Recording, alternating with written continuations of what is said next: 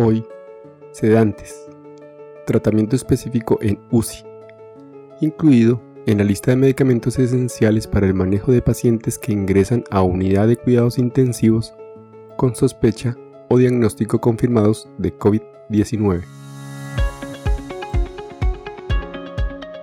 Este es un podcast en el que desde el ojo de la ciencia aprenderemos del coronavirus y de la enfermedad COVID-19. Es una producción de medicina en una página. Dirección y conducción, Jarvis García.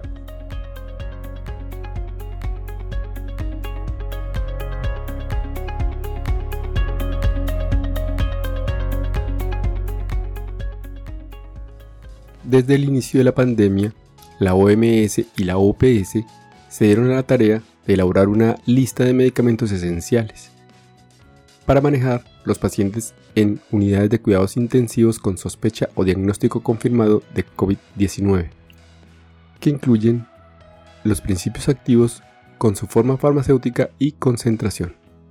Esta lista se actualizará con base en la aparición de nuevas evidencias al respecto. En el episodio 25 se explicó el tratamiento general en UCI. En el episodio 26 se explicó el tratamiento específico en UCI, oxigenoterapia. Nos queda por revisar el tratamiento específico en UCI, sedantes y relajantes. Hoy, tratamiento específico, sedantes. Comencemos. Los medicamentos sedantes son sustancias químicas que deprimen el sistema nervioso central que provocan efectos potenciadores o contradictores, entre los cuales está calma, relajación, reducción de la ansiedad, adormecimiento, reducción de la respiración, habla trabada, euforia, disminución del juicio crítico y retardo de ciertos reflejos. Los pacientes críticamente enfermos, especialmente aquellos que reciben ventilación mecánica, a menudo tienen dolor, ansiedad, disnea, y otras formas de distrés. Los principios básicos de atención de la UCI son proporcionar comodidad para mejorar la tolerancia del medio ambiente en la UCI y para proporcionar alivio de la angustia. Esto a menudo se logra a través de identificar y corregir factores predisponentes y precipitantes, aplicando medidas no farmacológicas para aumentar la comodidad y la administración de medicamentos sedantes y analgésicos. En consecuencia, no es de extrañar que la mayoría de los enfermos ingresados en la UCI requieran de sedantes y analgésicos intravenosos. En los últimos años se han desarrollado instrumentos más eficaces para valorar la sedación, entre los que se han mostrado mayor validez y fiabilidad están el MAS, el SAS y el RAS.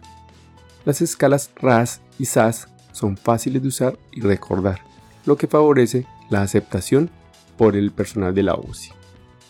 Ahora revisemos los esquemas utilizados en la UCI. Opción 1.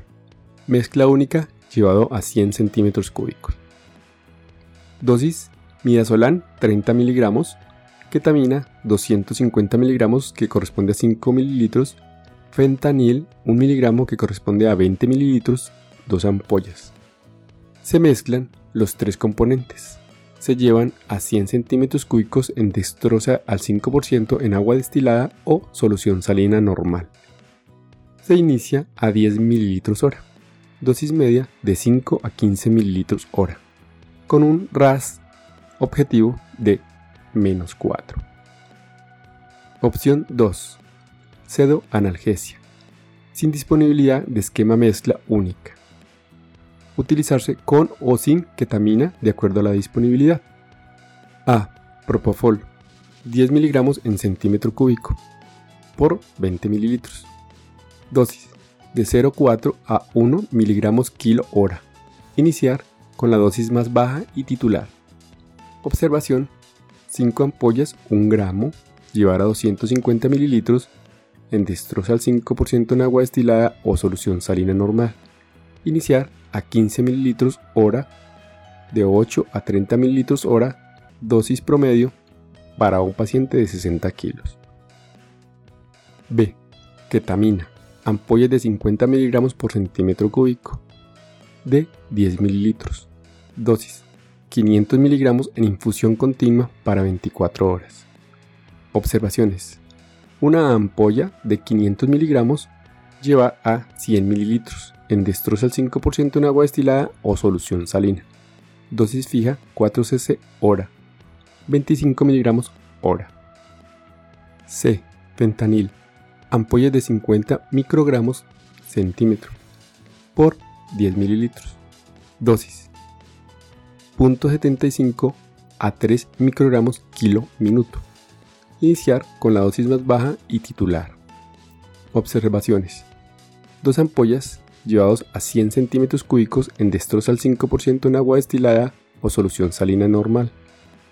Dosis variable de 5 ml hora a 15 ml hora. Opción 3. Coadyuvantes. A. Ketiapina más clonazepam.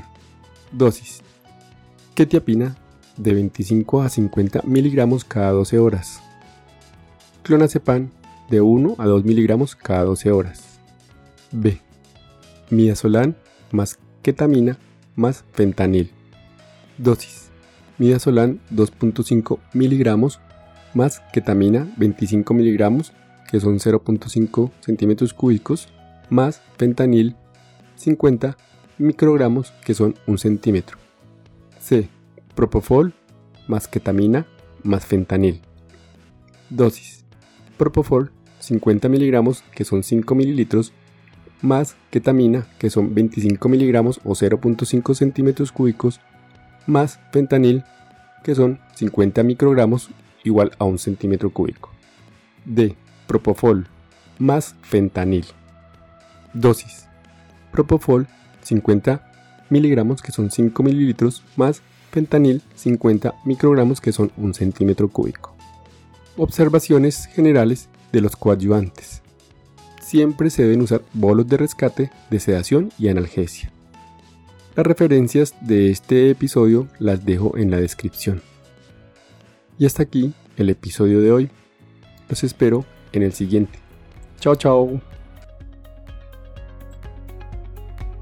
Recuerden, pensando en el coronavirus, al enemigo es mejor conocerlo para acabar, acabar, acabar, acabar.